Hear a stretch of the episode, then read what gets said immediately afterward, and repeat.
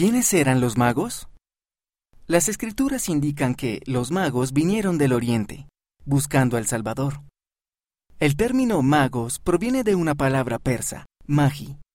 Aunque no se nos dice exactamente quiénes eran dichos hombres, hay algunas cosas que podemos decir que sabemos acerca de ellos, por lo que sí se nos dice.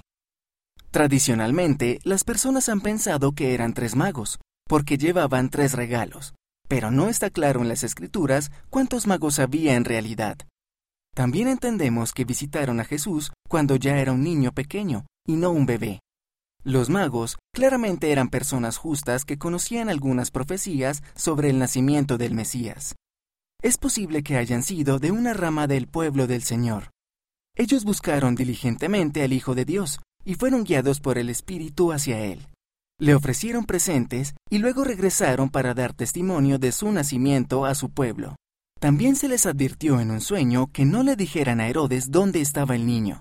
Su fidelidad y diligencia pueden ser un ejemplo inspirador para nosotros en nuestra jornada personal para acercarnos más al Salvador. ¿Y tú qué piensas? Necesito consejos que me ayuden a planificar actividades para los jóvenes. ¿Cuáles son algunas buenas ideas? Mándanos tu respuesta y fotografía antes del 15 de febrero de 2023. Es posible que las respuestas se modifiquen para abreviarlas o darles más claridad.